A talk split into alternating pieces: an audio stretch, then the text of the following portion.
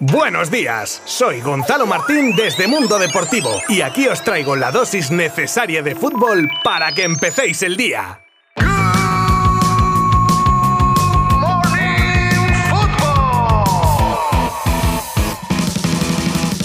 Buenas a todos, ya estamos de vuelta tras un fin de semana que nos ha dejado muchos y variados resultados en este Mundial de Qatar. Ahora bien, nos vamos a centrar evidentemente en lo que ayer ocurría en los partidos de los grupos E y F, más concretamente en el partidazo que cerraba la jornada de ayer entre La Roja y Alemania. También os contaré las palabras de Messi sobre su compatriota Enzo Fernández, del futuro del propio Messi y de Sergio Busquets, que ojo podrían volver a juntarse, o de la perla más prometedora del fútbol brasileño por la que el Barça entra en la de lleno. Os habla Gonzalo Martín desde Mundo Deportivo y vamos con todo esto ya mismo. Bueno, ayer sí, respetos al máximo para Costa Rica, pero la Roja tuvo delante a un rival de nivel mundial y al que por momentos tuvo sometida. Tampoco muchos momentos, pero es que Alemania es mucha Alemania, a pesar de no ser aquella selección que arrollaba donde iba. Los de Luis Enrique con una muy buena primera parte tenían el balón más que su rival y era en la segunda parte cuando los cambios hicieron que tras un centro de Jordi Alba, el recién ingresado al campo Morata, rematase ganando la posición a Niklas Schul y batiendo a Neuer. A partir de ahí fue cuando los hermanos apretaron e hicieron más sufrir a una roja que se contagió de las prisas y estuvo algo más imprecisa. Precisamente eso llevó a una pérdida de balón que tras un rebote afortunado le cae a las botas a Fulcrug que cruzaba un potentísimo balón a Unai Simón que poco podía hacer. Y hay esos últimos minutos que se sufrió de lo lindo, pero para alivio de todo se acababa el descuento y por ende el partido que deja a España líder de grupo y dependiendo de sí misma, algo que Luis Enrique hubiera firmado antes del Mundial. He visto una primera parte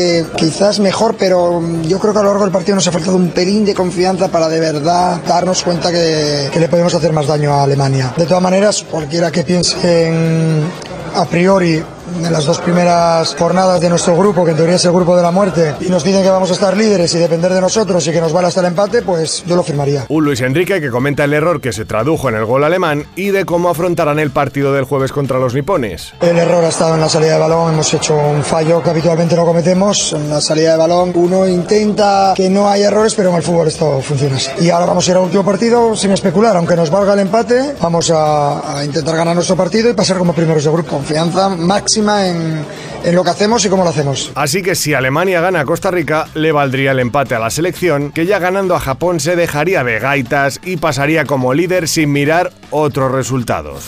Precisamente los japoneses se veían las caras con Costa Rica, que a pesar de ser inferior en el global del partido, gracias a un zarpazo de Fuller en el 81 se llevaban los tres puntos, dejando el grupo muy abierto y que puede dejar fuera a cualquiera. Hay combinaciones complicadas, es cierto, pero no imposibles, así que hace bien Luis Enrique queriendo salir a por todas el jueves. Más partidos de ayer, en este caso del grupo F, F de fail, ¿no? Como dicen ahora los jóvenes, de Bélgica contra una sorprendente Marruecos, pero también es verdad, merecedora de un 0 a 2 que deja a los de Roberto Martínez terceros con 3 puntos y teniéndose que jugar la clasificación nada más y nada menos que contra la actual subcampeona Croacia, con quienes vamos ahora precisamente para contaros que se lució contra una débil Canadá a la que le endosaba un 4 a 1. Por cierto, Canadá que ya está matemáticamente eliminada y cuidado con Marruecos en este grupo, ¿eh? Apuntan alto los africanos.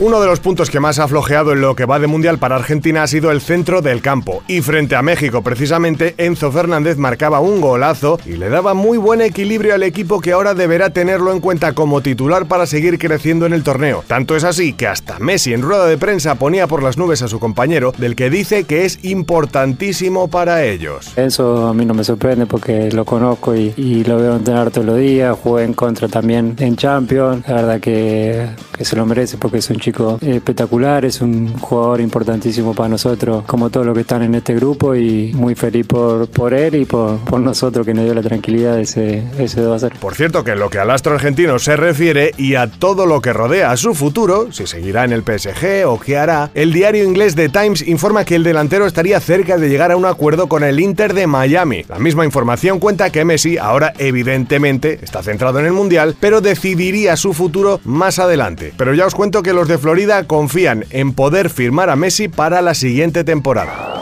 Y mira por dónde, que la siguiente noticia viene bien hilada, ¿eh? Ni adrede. Y es que la información de otro medio, en este caso la cadena Cope, colocaría a otro jugador en el mismo equipo que Leo Messi en la MLS, si el fichaje del argentino se llevase a cabo. Hablamos del capitán del Barça Sergio Busquets, que termina contrato en junio del año que viene y que según estas informaciones se habría decidido por fin a poner rumbo a Miami al término de la presente campaña. Todo esto como decimos según la cadena Cope. Y si eso pasa, el Inter de Miami, vamos, campeón en la 23-24. Yo apostaría por ello con estos dos cracks. Y antes de despedirme y contaros la agenda futbolística del día, os cuento que el Fútbol Club Barcelona entra de lleno en la puja por la perla brasileña de la que todo el mundo habla y que pretenden con fuerza Real Madrid y PSG, entre otros. Se trata de Hendrik, delantero de 16 años del Palmeiras, con quien incluso el mismo Xavi ha contactado ya en persona para poder conquistar a la joven promesa, del que ha confesado ojalá sea nuestro jugador. Se trata de una carrera de fondo ya que hasta su mayoría de edad debe permanecer en Brasil, así que cada conversación o acercamiento pueden ser un granito de arena para que acabe decidiéndose por un equipo u otro.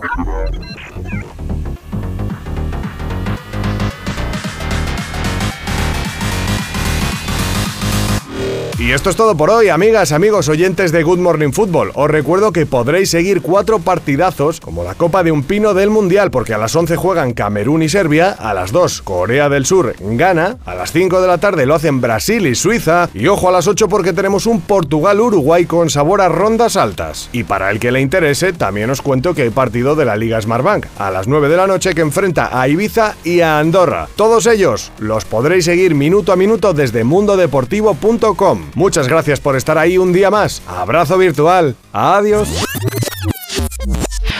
Mundo Deportivo te ha ofrecido Good Morning Football, la dosis necesaria de fútbol para comenzar el día.